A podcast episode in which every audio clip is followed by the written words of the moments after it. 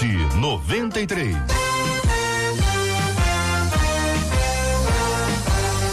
Realização 93 FM. Um oferecimento Pleno News. Notícias de verdade. Apresentação J.R. Vargas. Alô,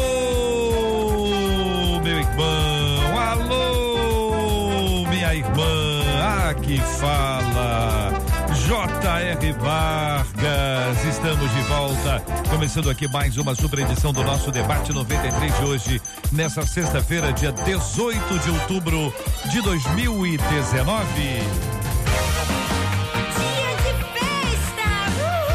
Marcela Bastos, bom dia. Bom dia, JR. Bom dia aos nossos ouvintes, já com tchauzinho para você que está acompanhando a gente nessa live de abertura lá no Facebook. Você vai ver aqui os nossos debatedores, vai ver a nossa ambientação aqui no debate, a turma que entra e sai, porque o debate vai pro ar. Mas a gente está aqui trabalhando para levar o melhor para você no ar.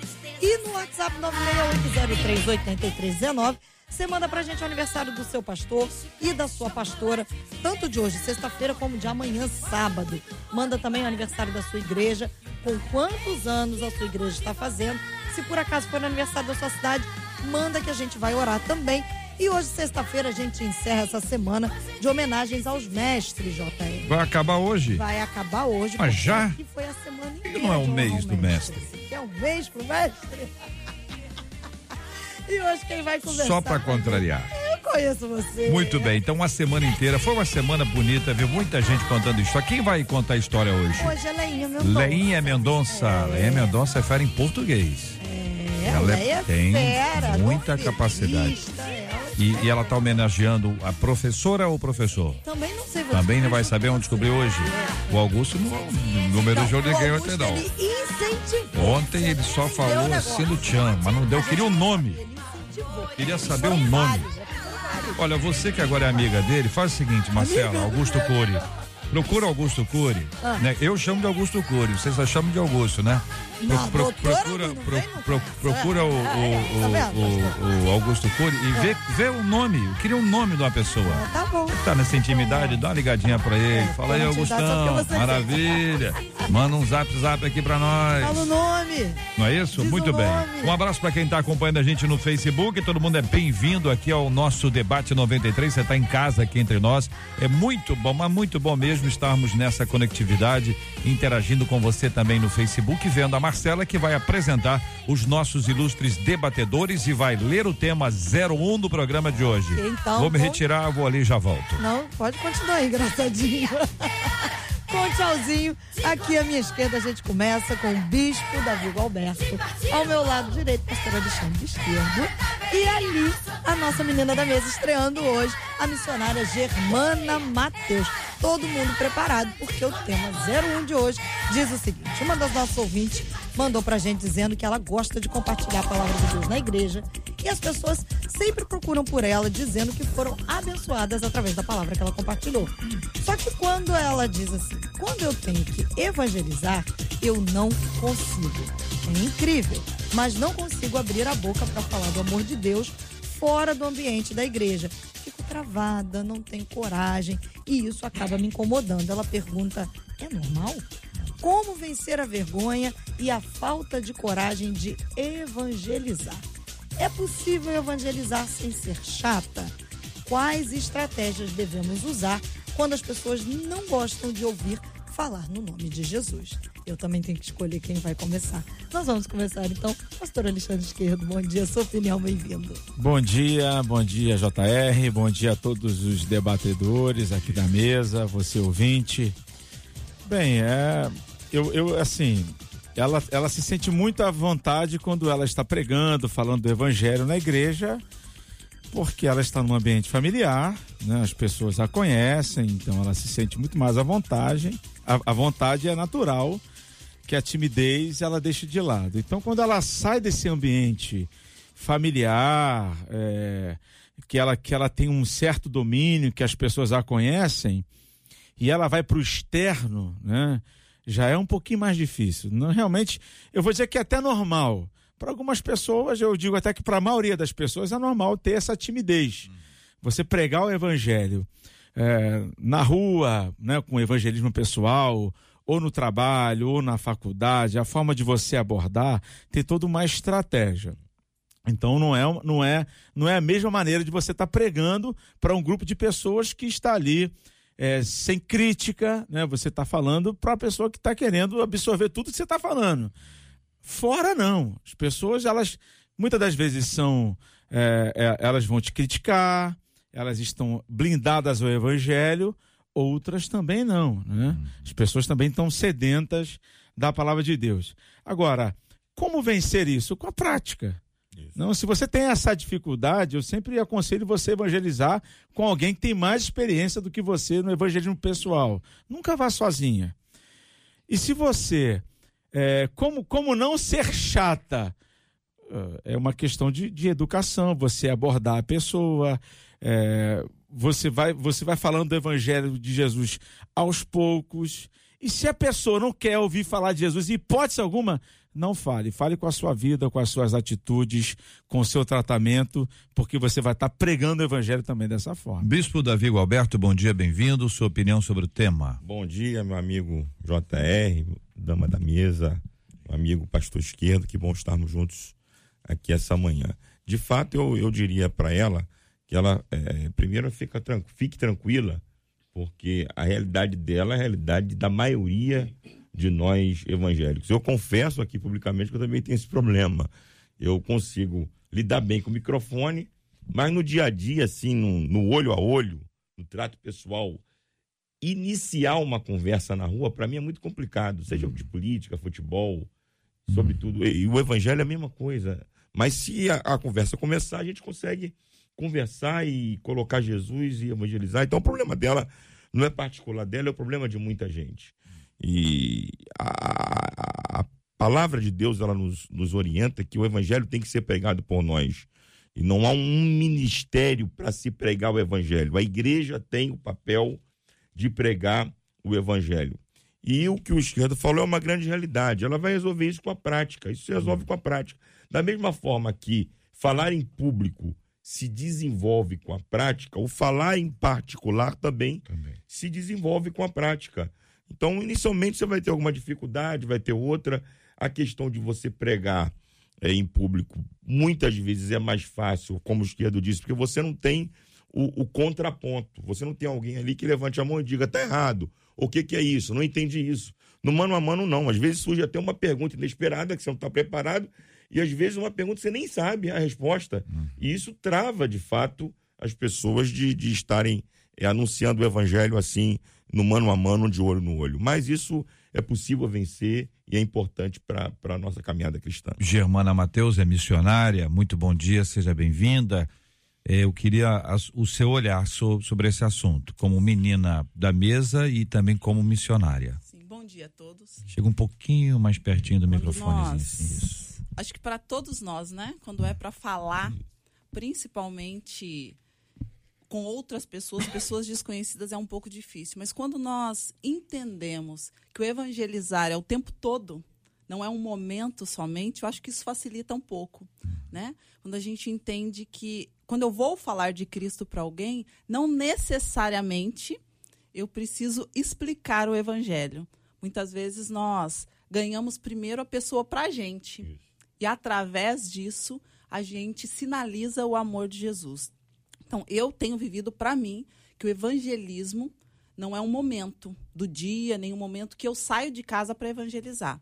Mas realmente eu vejo isso como um, um, estilo de vida. Né? O evangelizar começa quando eu levanto e termina quando eu vou me deitar. Então, isso facilita um pouco, porque não é a obrigação do evangelizar, mas entender que o dia todo, em vários momentos, a gente consegue usar a nossa vida como sinalizador de Cristo. Né? Germana, você é de onde? Que lugar do país? Sou de São Paulo. São Paulo, e capital. hoje missionária no Amazonas. No Amazonas. Sim. É, quando a gente fala em termos de igreja, um grupo da igreja, em geral as pessoas usam essa expressão. O grupo da, do evangelismo vai sair para evangelizar no dia X. Isso produziu uma ideia de que a pessoa sai para evangelizar. Porque ontem sai, vai sair para evangelizar amanhã. Ontem não. Anteontem, muito menos, pelo amor de Deus. E depois de, de amanhã, Deus me livre. Então a pessoa só sai para evangelizar amanhã. Até um dia que ela sai para evangelizar. Você está dizendo que, no fundo, no fundo, a história não é essa. Que, na verdade, a gente sai para evangelizar de todo dia que a gente sai. Se a gente sai, está saindo para evangelizar. Se não saiu para evangelizar, está saindo para alguma outra coisa que não é exatamente isso, está fora do foco. É isso, missionária? Isso mesmo. Quando a gente toma isso como realidade e, e coloca isso para a gente, eu queria eh, identificar a diferença aqui de duas coisas. Uma coisa é abordar um desconhecido. Nunca vi na minha vida. Tem pessoas que vão ter mais dificuldade, outros vão ter dificuldade, outros vão ter nenhuma dificuldade. Você sabe que tem gente que conversa com poste. Sim. E o poste responde, hein? É. E dá choque, e faz alguma coisa, pode, a pessoa consegue, consegue puxar. um bom tempo ali. Puxa, não puxa esquerda. A pessoa puxa. puxa. Tem gente que tem, mas essa pessoa, ela tem essa habilidade, assim, é, é, é parte do, da, da, característica dela. Isso é inato. Acho que seja, talvez fosse muito difícil desenvolver isso aí, né, esquerda? Agora, tem aquela pessoa, sim, que você já convive com ela, que talvez seja esse outro enfoque da evangelização. É, eu já fiz muito trabalho de evangelismo pessoal, muito em rua. E eu me identifico muito com isso. Eu me sinto muito mais à vontade de estar tá com o microfone. Num, a gente fala em ar livre, né? Hoje não se fala tanto é, mais em ar livre, é né?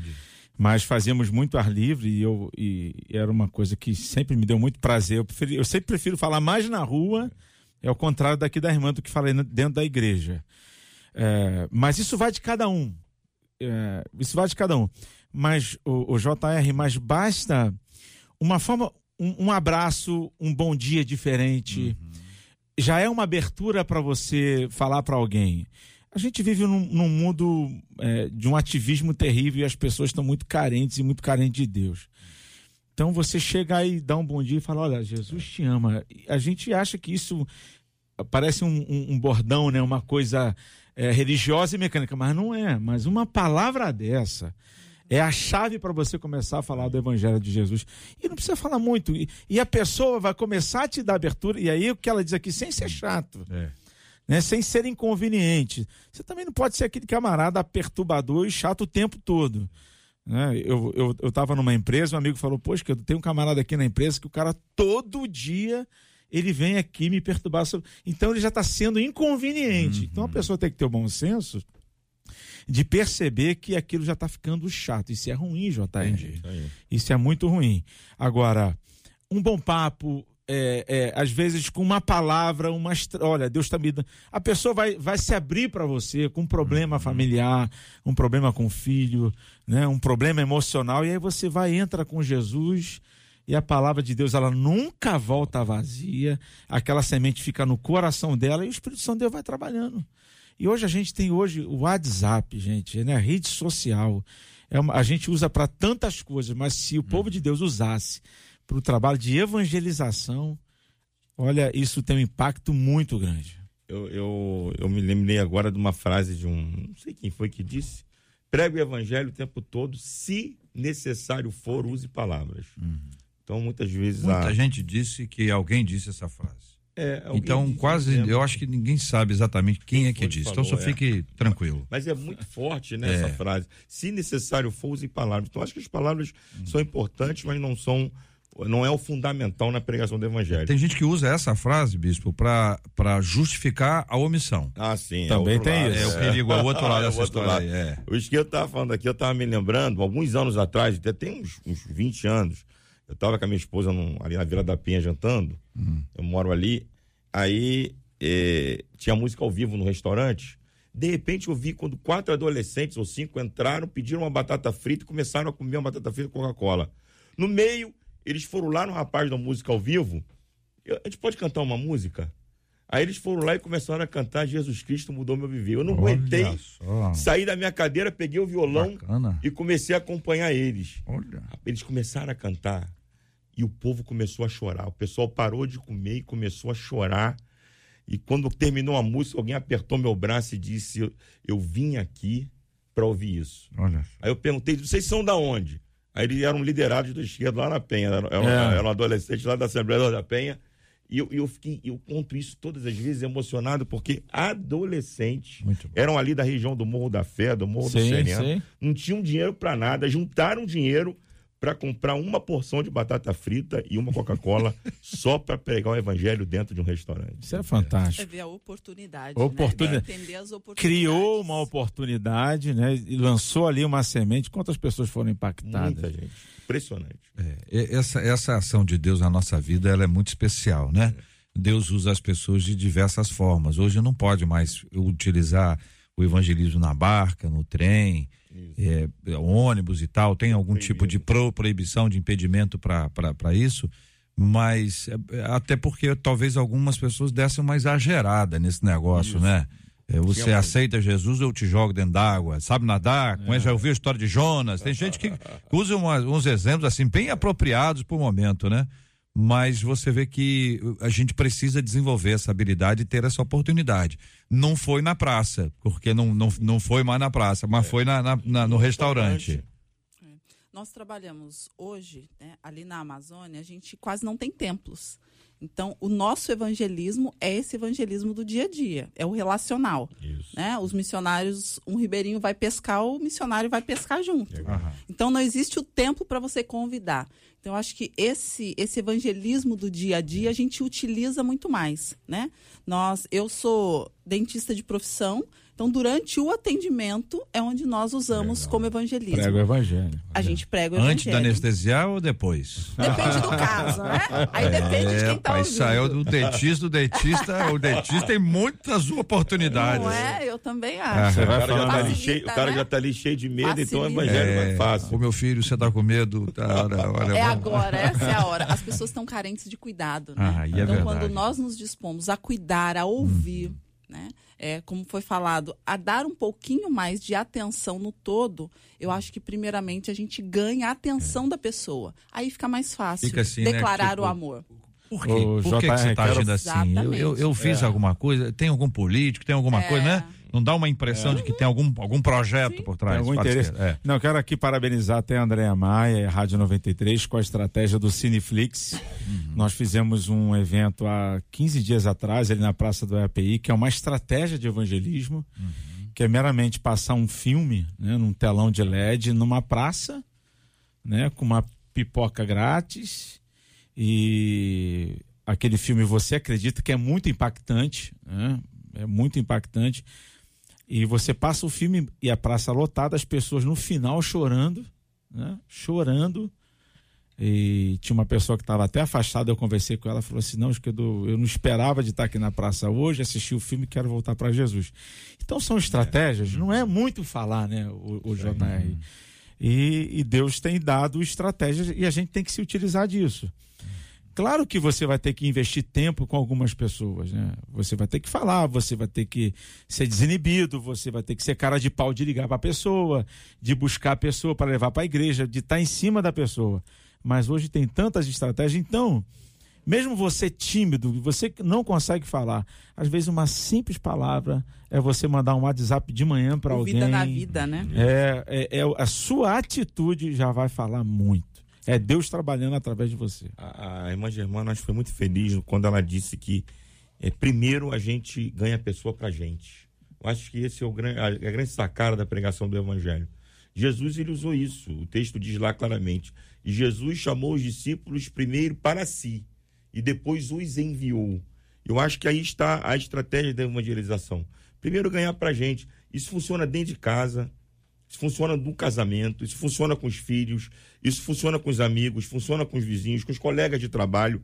Se a gente ganhar primeiro essas pessoas pra gente, no relacionamento, na amizade, na confiança, eu acho que nós, é, cristãos e evangélicos de forma mais particular, estamos precisando ganhar do outro a confiança. Sim, Confiando em nós, a credibilidade, a gente pode então ser mais profícuo. Hum na pregação do evangelho. Falando sobre formas de evangelização, a gente está numa rádio, né? Quantas vezes nós já fizemos trabalho em praça e, e, tinha uma frase que era muito repetida, né? Você que está ao alcance da nossa voz. Isso. E é uma frase, todo mundo dizia essa frase, porque realmente o que se esperava é, é que alguém ouvisse. A gente não sim, tinha rádio. Sim, é. Você não tinha possibilidade de ter um programa de televisão, isso era uma coisa absolutamente impensável. Você não tinha um, um canal de televisão.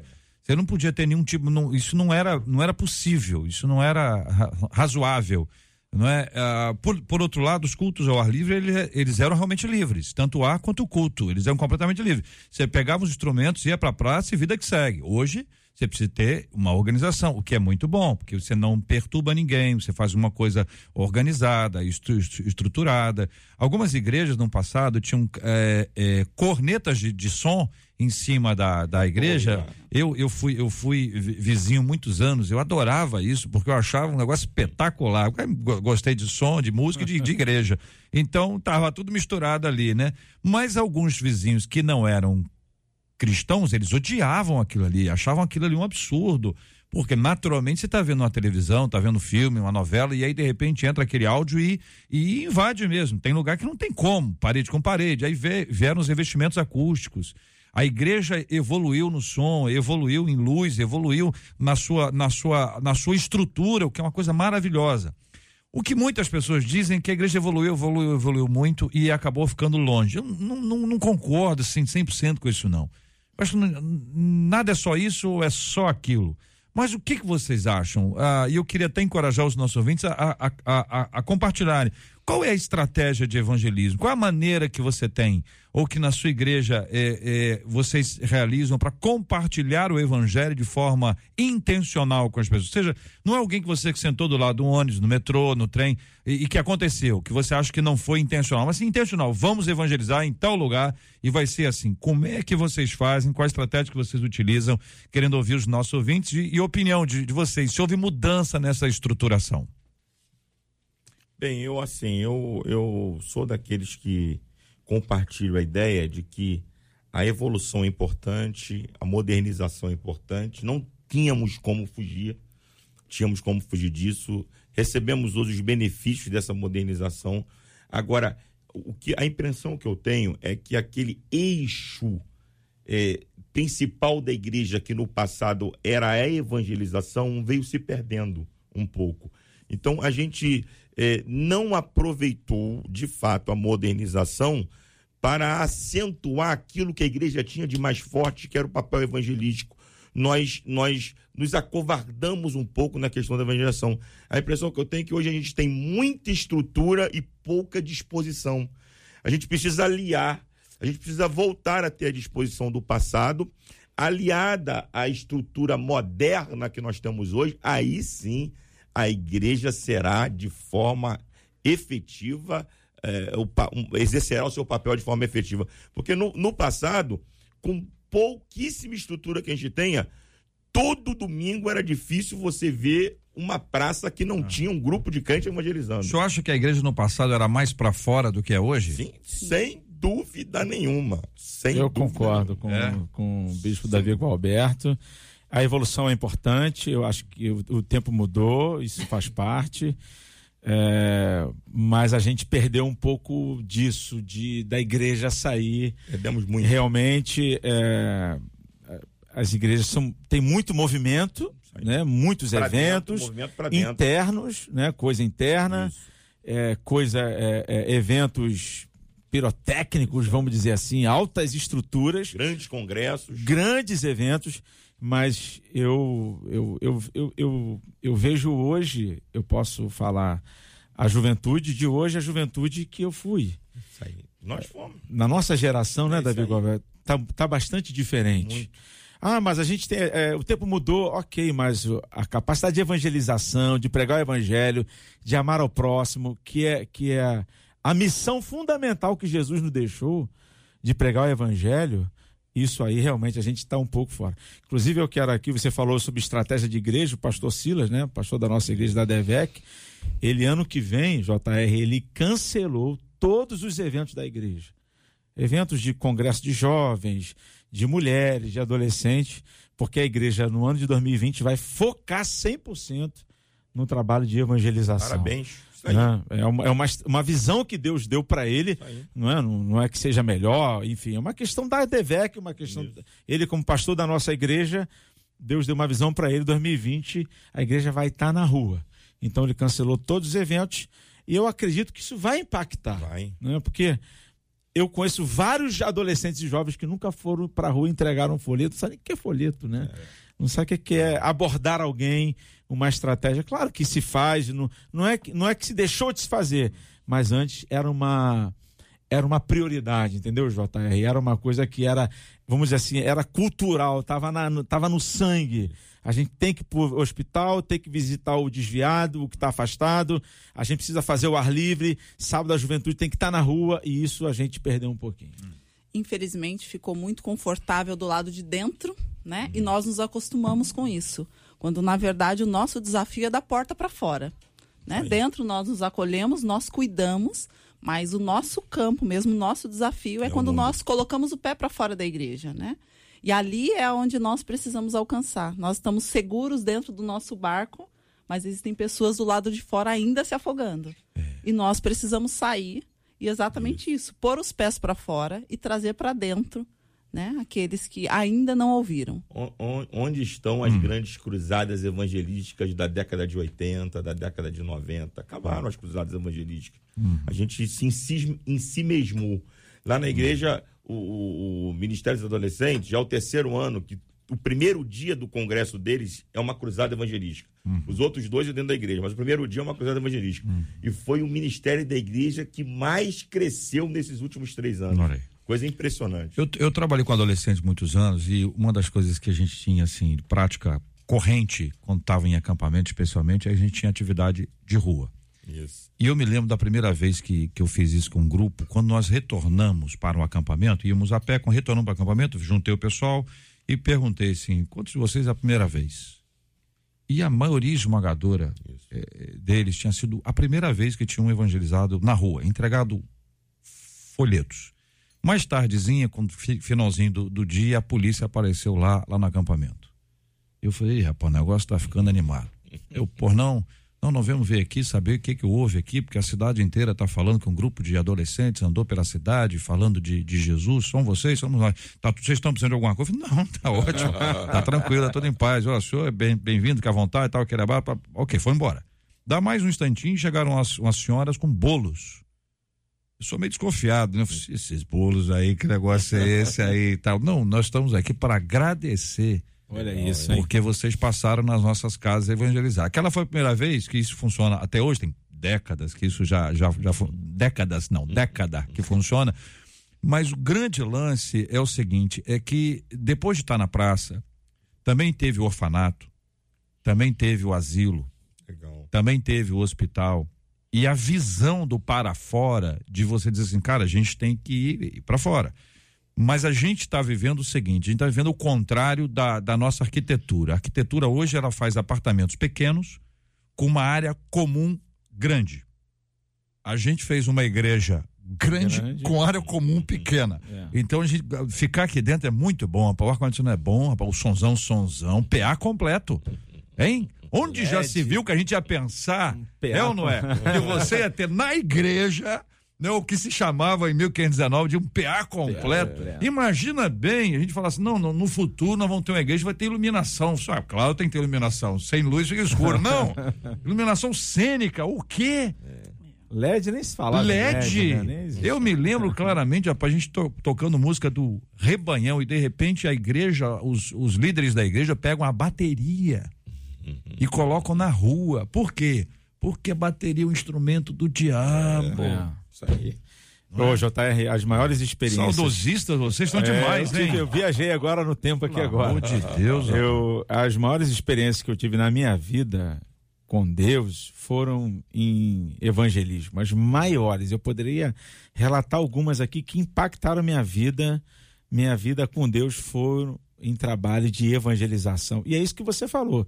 Porque você prega o evangelho para alguém, a pessoa é impactada, é mudada, é transformada, você vai no hospital, você ora para uma pessoa é curada, aquilo te impulsiona, você sai dali um gigante isso. e querendo fazer muito mais. Isso, isso né? aí. E essa experiência que a gente tem, que você vê que um menininho, uma menininha, são adolescentes, são bem novos, mas eles vão tendo aquela oportunidade ali, vão aprendendo com os mais velhos, vão, vão tendo discernimento, eles vão desenvolvendo isso desses grupos aí, desses grupos que vocês todos disseram aqui, ou que eu, eu disse aqui, tem pastores. Sim. Sim. Que hoje são pregadores do, do evangelho, sim. líderes nas igrejas.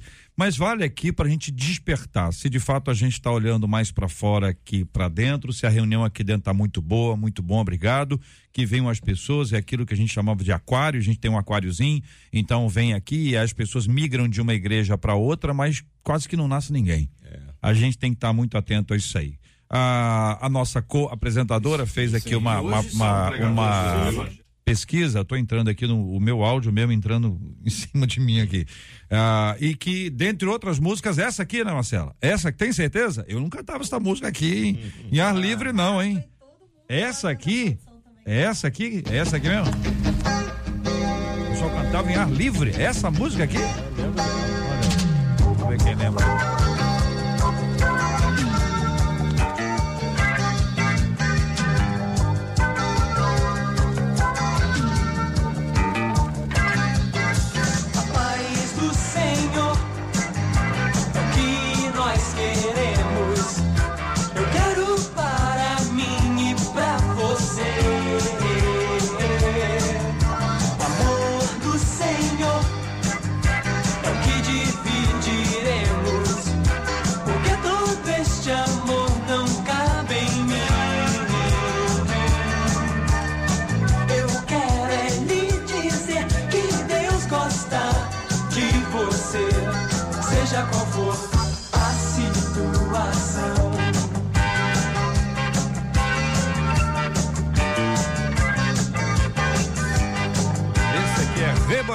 Cantando com a gente, a paz do Senhor. A música do Lucas Ribeiro, pastor Lucas Ribeiro. Eu soube, soube apenas, funcionário, soube que algumas meninas cantavam essa música de forma diferente. A letra é A Paz do Senhor. A paz do Senhor. E elas cantavam Rapaz do Senhor. E ainda tinha algumas que cantavam assim: Eu quero é, dois pra mim e um pra você. Eu soube. Muito bem, muito obrigado aqui. Marcela, vamos despedir aqui do pr- primeiro bloco. Vamos lá, despede do nosso ouvinte. É contigo. Eu sou, sou, sou operador de áudio. Muito obrigada pela sua companhia com a gente nessa live de abertura. Deus abençoe você. Segunda-feira, com a graça de Deus e assim nos permitindo, estaremos de volta. Você continua com a gente aonde, Antônio? No rádio em 93,3. No site em rádio93.com.br, nosso aplicativo app da 93 FM. Claro, Ele fala qualquer da instante, qualquer momento no Spotify. Olha, Quero eu para e pra você.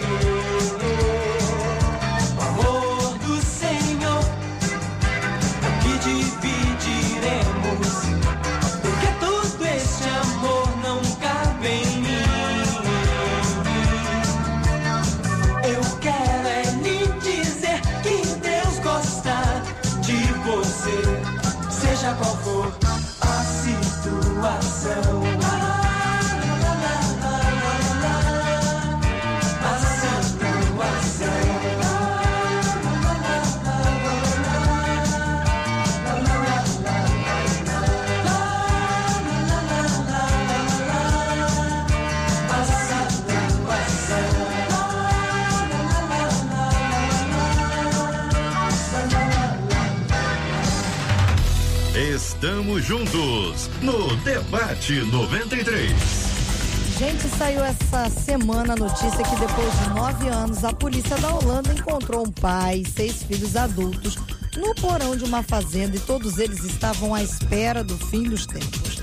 A família foi encontrada depois que um dos filhos adultos fugiu do local. O menino estava confuso, pediu ajuda num bar próximo lá da fazenda, dizendo que não ia a um espaço aberto há muitos anos. As autoridades contaram que alguns desses filhos que foram liberados não tinham nem ideia de que existiam outras pessoas no mundo além deles. A fazenda fica numa área remota, cercada por árvores. E os vizinhos disseram que eles não conheciam a família, não, e sabiam apenas que um homem morava no local. E notícias dão conta que ninguém sabe da esposa, ninguém sabe da mãe, a mãe dessa família. Então a gente pergunta: qual é a maneira certa de. É, ou morreu, né? Isso. Ué, não é? É, pode ser. Não pode, gente. A polícia não, não- não descobriu ainda? Ainda não. Ainda Meu não. Deus do céu. Qual é a maneira certa Hum. de se esperar pelo tempo do fim? E citamos 1 João 3, 2, 2, ver- verso 2 e 3, que diz: Amados, agora somos filhos de Deus e ainda não se manifestou o que haveremos de ser. Sabemos que quando ele se manifestar, seremos semelhantes a ele, porque haveremos de vê-lo como ele é. E a si mesmo se purifica todo o que nele tem esta esperança, assim como ele é puro. Bispo Davi. Eu, eu acredito que, pela palavra de Deus, o próprio apóstolo Paulo diz que se nós esperamos somente nessa vida, nós somos os mais miseráveis de todos os homens.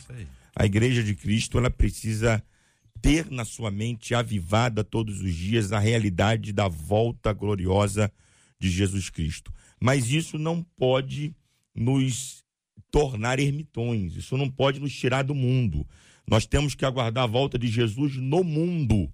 Aí, enquanto eu ouvia esse depoimento aqui, eu me lembrei da parábola dos talentos, né? O Senhor distribuiu os talentos, foi para uma terra longínqua e três daqueles que receberam os talentos, dos três, dois granjearam, trabalharam, venderam, trocaram, adquiriram, multiplicaram os talentos, enquanto o Senhor não voltava. E essa deve ser a nossa postura enquanto aguardamos a volta de Jesus. Trabalhar, viver, pregar, testemunhar no mundo. O sal só tem valor fora do saleiro. A luz só tem valor no meio das trevas e nós fomos chamados para sermos sal da terra e luz do mundo. Então não adianta entrarmos numa redoma como fez essa família, que me parece que tem alguma questão aí também de um, algum desvio lá aí, né? psíquico, e nós não podemos entrar nessa, precisamos estar no mundo, vivendo e aguardando a volta gloriosa de Jesus. Amém. Eu, eu, é viver como se Jesus voltasse hoje, né? É, tá preparado para a volta de Cristo a qualquer momento ou está preparado para Partir. partir dessa vida, né? É, é, o caso aqui dessa, dessa família, no caso, não sabe quem é esse cidadão, isso é uma loucura. E de vez em quando acontece esses casos, né? É, alguém que, que coloca uma família, os filhos em cárcere privado durante anos. Des- Descobriu agora algumas irmãs também que ficaram 26 anos em cárcere privado. Mas isso é, um- isso é uma loucura total. Agora, devemos viver diariamente, né, preparados para a volta de Cristo, porque os sinais estão aí, né? Jesus está voltando. Isso é uma realidade, a gente tem que estar preparado ou preparado para que se ele nos chamar, estarmos prontos para uma vida eterna. Sim. É que, na verdade, aqui a gente vê um caso muito extremo, né? Mas se a gente for olhar o que nós falamos agora há pouco, é exatamente isso. Nós nos isolamos dentro, às vezes, dentro das igrejas, né? Quando, na verdade, é o ir para fora. E o esperar a Cristo é, na verdade, nós alcançarmos o máximo de pessoas possíveis com esse amor. Então, acho que essa espera, né, do fim, não é esperar parado, mas alcançar o máximo que a gente conseguir. E, infelizmente, aqui nós vemos um caso muito extremo. Mas o que nós falamos há pouco foi isso. Nós, como igreja, muitas vezes estamos fazendo isso. Estamos nos isolando, vivendo aquilo que nós achamos que está correto no nosso mundo, no nosso, no nosso meio, quando, na verdade, o que a gente tem que fazer é ir para fora atrás daqueles que ainda não foram alcançados. Essa né? analogia ficou muito boa. Essa analogia ficou muito boa. Que o holandês aqui somos nós. Os filhos do holandês são, Sim. são os membros da nossa igreja. O holandês, o holandesinho que some de lá e vai, vai pedir ajuda a alguém e que não sabe que, o que, que é a vida. Os outros não sabiam que tinha vida fora do buraco em que eles estavam. Para eles ali estava normal, né? Era o que Sim, tinha. sim. Estavam É. vivendo é, sem o conhecimento, né? Se não fosse rádio, eu ia pedir um silêncio pra gente fazer uma me- meditação sobre o assunto. Mas a rádio não pode, não pode parar. Porque realmente a gente parar pra pensar e falar, gente, é- isso aqui é, é verdade. Tem muita gente dentro de um ambiente totalmente enclausurado, não conhece nada, não, não sai, não, não compartilha o evangelho, não desenvolve a sua fé, aguardando a volta de Cristo. Vivendo uma religiosidade, como, como aqui essa família, né? Verdade. Vamos, vamos buscar o fim dos tempos aqui, vamos ficar aqui enclausurado, É. numa religiosidade, porque aqui a gente vai se. é, não vai se contaminar, enfim. Meu Deus. É verdade. Os assuntos são correlatos, né? O assunto anterior e esse assunto são os dois eixos que a igreja atual É, lamentavelmente, precisa dizer isso, os dois eixos que a igreja, que a igreja atual tem falhado. É a questão da evangelização e a questão do ensino de que Jesus vai voltar.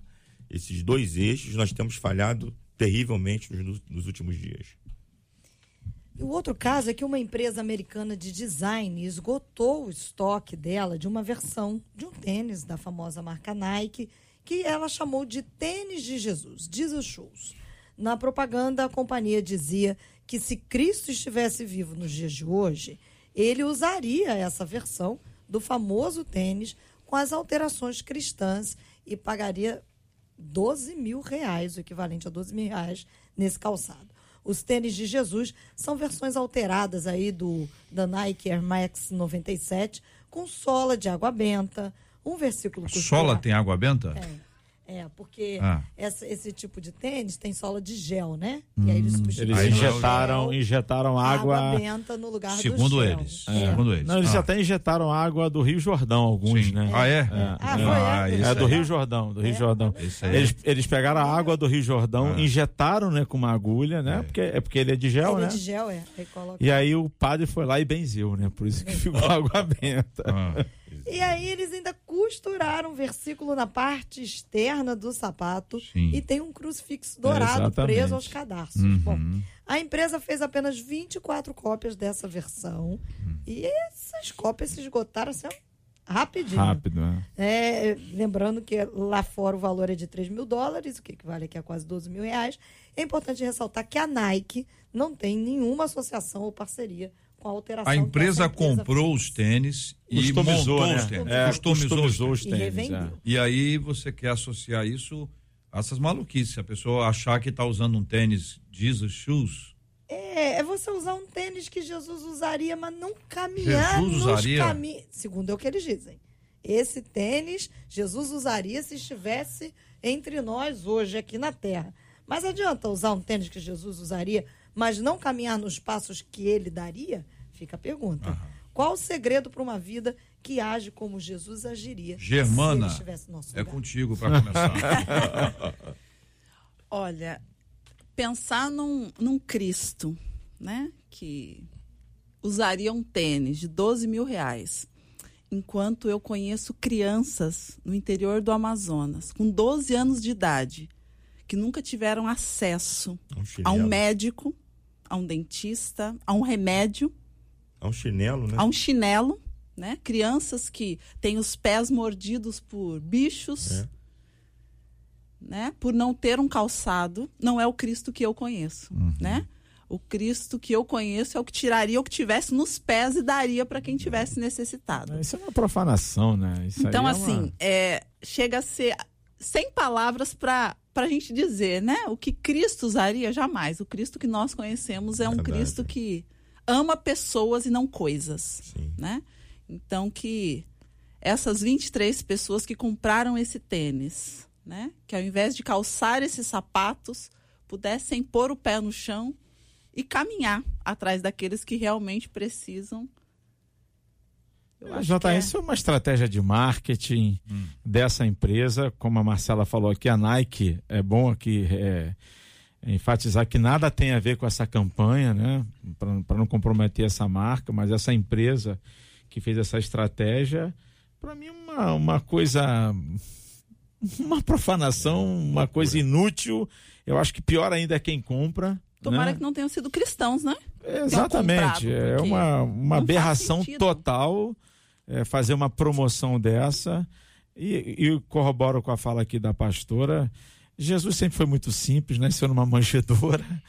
Jamais usaria um tênis de 12 mil reais, é, porque isso, isso denota é, é, lu- luxúria, né, ostentação, totalmente o contrário ao que o Jesus pregava. ao ao- Jesus era simples, Jesus era comum. Né? Até para ser identificado pelo soldado, teve que ser beijado para ser identificado, porque ele era tão comum, ele era tão simples, sem formosura alguma. E é um absurdo achar isso, né? que Jesus usaria um tênis desse.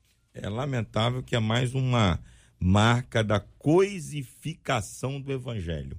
Esse tênis é, abençoado, JR, está na mesma linha do perfume ungido, está na mesma linha da vassoura ungida, está na mesma linha do lenço ungido, está nessa mesma linha. Então, é, é, eu prefiro comprar uma vassoura ungida para varrer a minha casa do que eu mesmo abandonar as coisas de pecado que, que maculam a, a presença do Senhor dentro da minha casa. Eu prefiro pegar um perfume que disseram para mim que é ungido, colocar duas gotinhas no pescoço, do que eu mesmo ser o bom perfume de Cristo, como a palavra de Deus me ensina. Então a gente começa a pegar objetos para substituir a nossa verdadeira relação com Deus e a gente paga por isso. A gente paga por isso porque isso é bom para quem vende e isso de alguma maneira é bom para quem compra. Quem compra não tem que mudar o seu caráter, basta comprar para ter a sensação de um caráter mudado. E quem vende é beneficiado porque a sua conta corrente fica mais poupuda. E aí todo mundo aplaude e fica tudo bem. Então essa aqui é mais é mais um exemplo dessa coisificação do evangelho que tem tornado o evangelho infelizmente em muitos lugares, não em todos, claro. insípido e superficial. Vou perguntar para vocês o seguinte: é, é, é, não é incomum você observar, até às vezes um, um menino está com tênis e ele vai lá e escreve no tênis dele: Jesus. Ele está assumindo a fé dele Sim, publicamente. sim, sim. Ele quer que os colegas dele vejam o que está escrito no tênis. Eles usam um boné, uma bandana, uma camiseta, enfim, usa alguma coisa, uma mochila, que é, que é uma marca, né? É uma maneira de compartilhar a fé. Então, isso é, É uma coisa. isso é um assunto. Que identifique, né? O outro assunto é quando marcas, famosas ou não, elas se apropriam de elementos religiosos. A cruz, por exemplo, olha o que tem de gente pendurando cruz na, na orelha, pendurando cruz no peito, a camisona escrito lá com a, com a cruz e tal, e eh, a- as- assimilando, né, a- buscando de alguma maneira assimilar essa, essa perspectiva religiosa. Outras pessoas estão usando até nomes, até nome de Deus. Em inglês, por exemplo, uma, uma grande grife, e lá o nome de Deus em inglês, e aí o que, o que significa isso? É, quem está usando é o Deus? Entendeu? Quem usa é Deus? É divino. Que, que doideiras são essas? Mas é porque a moda, ela, de vez em quando, ela se vincula, se associa a elementos religiosos. E isso é cíclico cíclico. Existem períodos do ano em que isso acontece mais, preparando talvez para um período em que a religiosidade ela cresce, ela desenvolve ainda mais e esses elementos passam a ser mais importantes. De um jeito ou de outro, não se deixe enganar. Abra os seus olhos. 12 mil, nem, nem dizendo que eram 12 tribos, que eram 12 discípulos, que a filha de Jairo tinha 12 anos, que a mulher hemorrágica estava doente há 12 anos também. Numerologia. Né? Então isso não quer dizer absolutamente nada. Então, tá, mas tem gente que fala assim, oh, 12, hum, isso é um sinal. É. 11 horas e 49 minutos na 93 FM. A apresentadora não está no microfone, ficarei em silêncio. O apresentador está no microfone. Vamos trocar de tema ou vamos para a homenagem ao Um professor? abraço para Léa Mendonça, está acompanhando a gente. Então vamos ouvir a Leinha na homenagem ao Dia dos Professores. Honra ao mestre. Olá pessoal, eu sou a Leia Mendonça e quero começar já parabenizando a todos os professores desse Brasil e fora do Brasil. Eu tive muitos professores maravilhosos. Tive a tia Ivone, da Assembleia de Deus da Ilha do Governador, que me ensinou a amar a escola dominical. Tia Wanda, minha professora de ritmoplastia, que me ensinou a ter postura, né? Andar, falar. E teve uma que eu achava que ela não gostasse de mim, que foi a tia Lúcia, do científico, do Colégio Mendes de Moraes, na Ilha do Governador.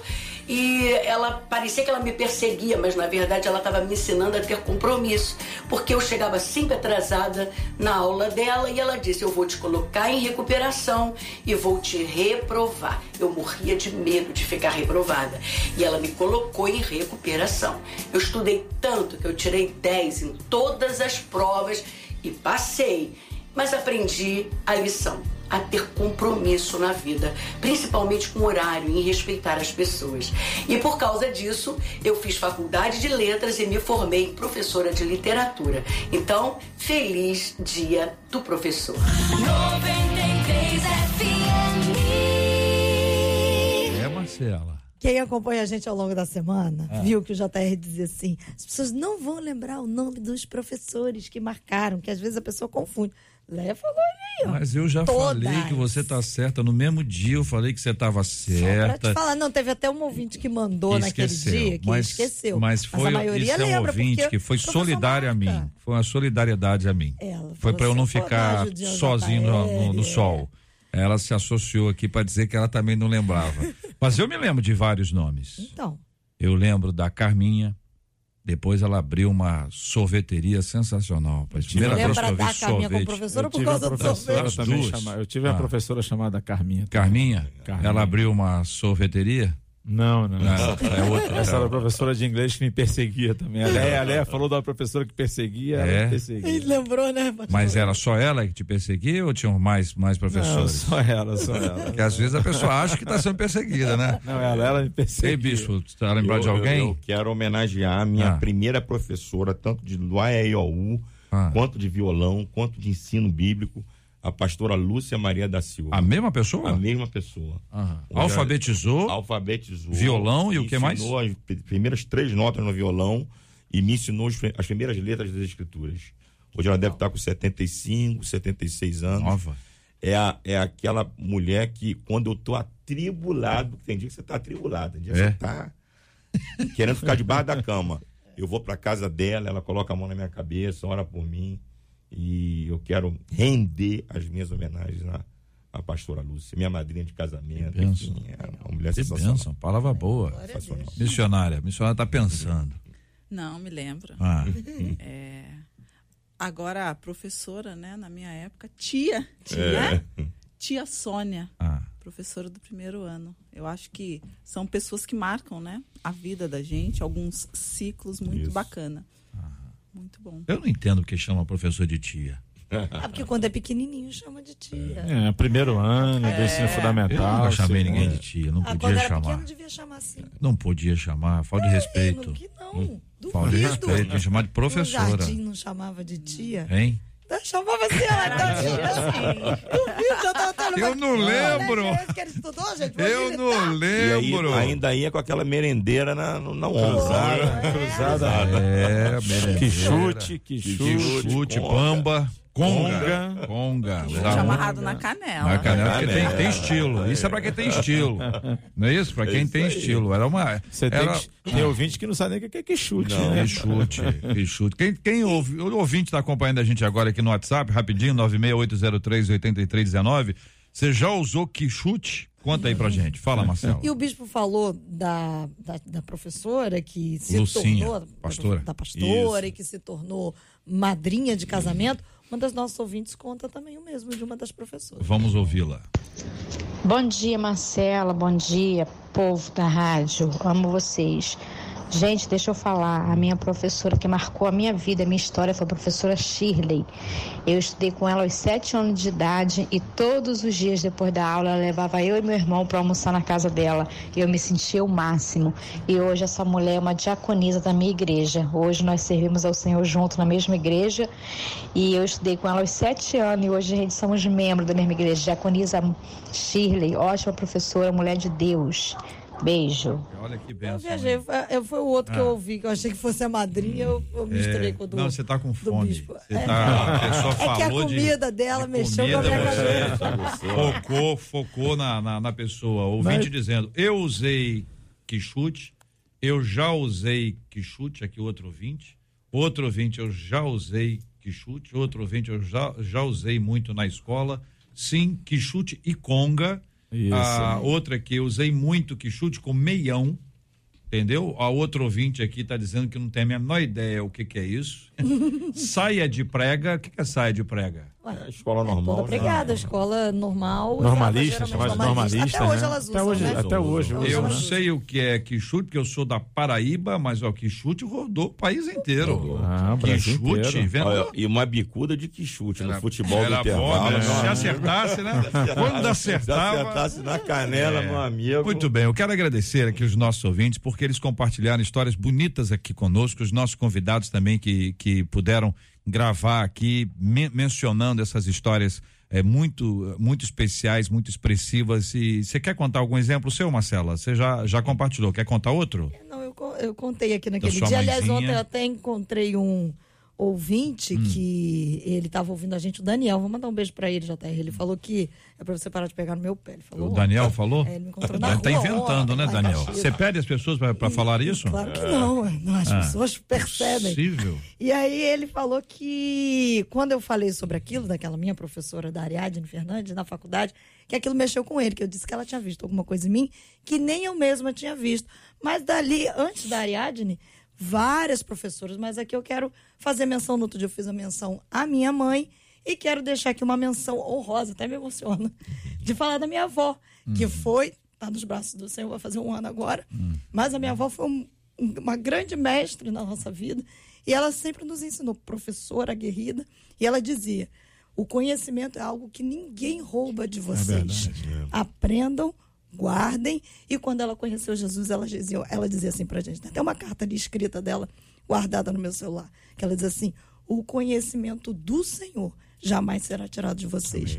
Aprendam e vivam nisso. E na glória a gente vai E uma experiência boa dela, Marcela, também, é que a idade nunca foi um empecilho para ela aprender outras coisas. Não, né? minha avó foi Não uma é? mulher fantástica, sensacional, professora de francês fluente. Como ela escrevia bem, professora de português, francês, e até o final, minha avó fez mais de oito cursos de faculdade. assim, sensacional, é. até os 80 anos, minha avó Muito ainda estava estudando. Sensacional. JR, eu também Ah, queria render claro. homenagem aqui aos professores de escola bíblica dominical, né? Verdade. Isso. É, lembrei aqui da Rosane, é, da Iradi, professoras que hoje ainda são, são, são, são da igreja até hoje. Elas me vêm e falam: ah, acho que é do, fui sua primeira professora de escola dominical. E isso marca muito a gente. Né? Eu desde garoto na igreja e também quero render aqui homenagem a todos os professores também de escola Isso. aquelas que, que não assistem mais o culto, né? Também no culto à noite, que ficam dando atenção aos nossos filhos ali, se dedicando, ensinando, né? A palavra de Deus. A minha homenagem a todas vocês também. Muito bom. Eu posso também mencionar, Marcelo? Deve. É, eu quero mencionar o meu pai.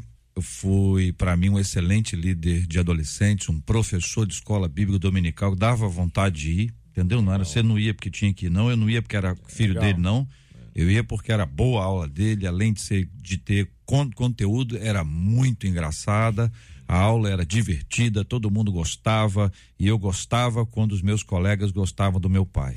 Legal. Isso aí é muito especial. Tem gente que diz assim, mas o filho do pastor, meu pai não é pastor, meu pai é presbítero.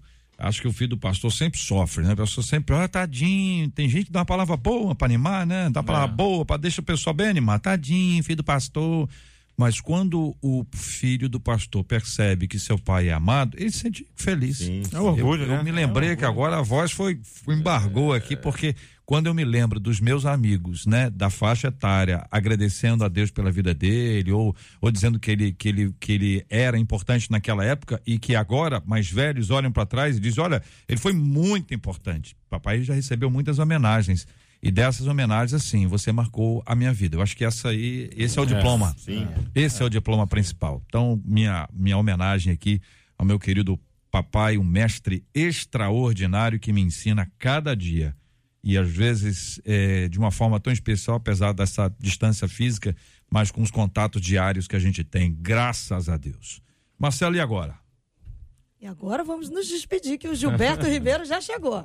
Os, os de- debatedores vão poder dizer mais alguma coisa ou já falaram muito hoje? O que, que você acha? que eles vão falar. Então, põe lá. Quem é que fala? Vai lá.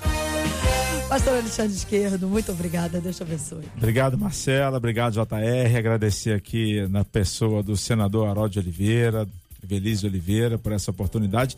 E lembrar os ouvintes também para ficarem sintonizados no programa Resenha no Rádio. De segunda a sexta-feira a gente está aqui. 10 e 30 da noite, o programa tá muito legal. Muita música, palavra, prêmios. Padrão 93 FM. Muito legal, não perde não. Missionária Germana Mateus, muito obrigada. Bem-vinda e sempre que estiver no Rio, venha nos visitar. Muito obrigada, muito bom estar aqui, né? Podendo compartilhar de tudo isso. E fica aqui o convite, quando quiserem ir à Amazônia, estiverem Olha aí. querendo evangelizar bastante o povo, logo ali nós estamos ali na Amazônia. E serão muito bem-vindos ali em nome de Jesus. Alegria. Bispo Davi Gualberto, obrigada. Deus abençoe. Marcela, pelo convite, JR, a missionária Germana, Deus abençoe naquela nobre missão, meu amigo esquerdo também, Deus continue te abençoando naquela nobre e árdua missão, o Senhor te abençoe. E amanhã, e amanhã e domingo, congresso infantil lá na igreja, uma criançada lá, vai ser uma grande bênção. Os nossos ouvintes são convidados a estarem conosco. Vamos dar parabéns? Hoje, então, aniversário do pastor Mauro Sanches, ele que é da Igreja Batista no Parque Aliança, São João do Meriti. Pastor Edmar Cajueiro, que é da Assembleia de Deus Restauração e Avivamento. E hoje também, aniversário da pastora Lucinéia Barbosa, da Assembleia de Deus Ministério Deus da Provisão. Amanhã, aniversário da pastora Natália Silva, da Comunidade Cristã Verbo Vivo em Belfor Roxo. Pastor Vanilson Macedo, da Assembleia de Deus Deus Proverá da pastora Maria da Penha Brum, da comunidade evangélica lá em Honório Gurgel. Amanhã também é aniversário do pastor Sérgio Leitão, que é da Assembleia de Deus Ministério Caminho de Refúgio em Anchieta. Pastor Luiz Cláudio, que é da Assembleia de Deus Tempo do Fim, Duque de Caxias. Pastor Alexandre, tem pastor pra caramba fazendo aniversário amanhã.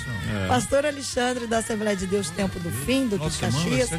Pastor, muita festa nas igrejas. Pastor Jorge Costa, da Assembleia de Deus em Vila de Cava. Pastora Vivian Dutra, que é da Primeira Igreja Batista em Nova Iguaçu. E amanhã também, 23 anos da Igreja Batista do bairro 31 de outubro, lá em Paciência. Quem mandou pra gente foi a ovelha Maria Aparecida. Muito bem, Marcelo. Eu quero agradecer a oportunidade que você me deu de estar aqui hoje. Que Deus abençoe os nossos ouvintes. Final de semana abençoado para todos. Se Deus quiser, segunda-feira estarei aqui.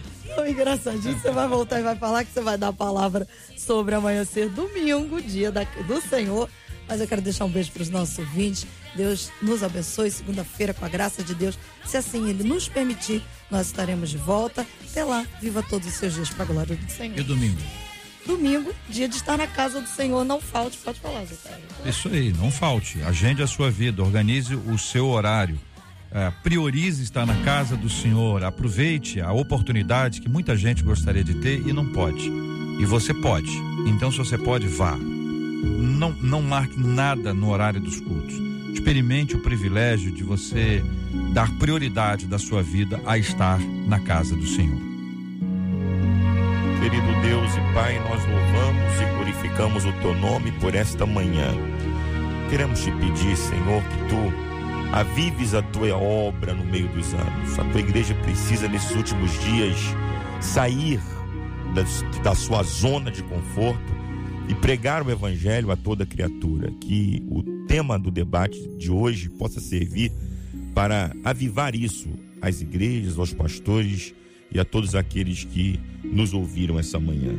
E agora oramos agradecidos pela vida de todos os aniversariantes. Te louvamos pela vida de cada um deles, pastores Mauro Sanches, Edmar, Lucinéia, Natália, Vanilson, Maria da Penha, Sérgio Leitão, Luiz Cláudio, Alexandre, Jorge Costa, pastora Vivian Dutra, também a Igreja Batista do 31 de outubro, pelos seus 23 anos de existência. Que o Senhor abençoe a cada um dos teus filhos, renovando suas forças e os ajudando em todas as coisas. Nos lembramos dos enfermos que possam neste momento receberem o toque poderoso da tua mão e serem curados, se esta for a tua vontade. Também te agradecemos pelos professores que se dedicam a este ministério tão importante. Que o Senhor esteja os recompensando e renovando suas forças. Em nome de Jesus. Amém. Que Deus te abençoe. Você acabou de ouvir Debate 93.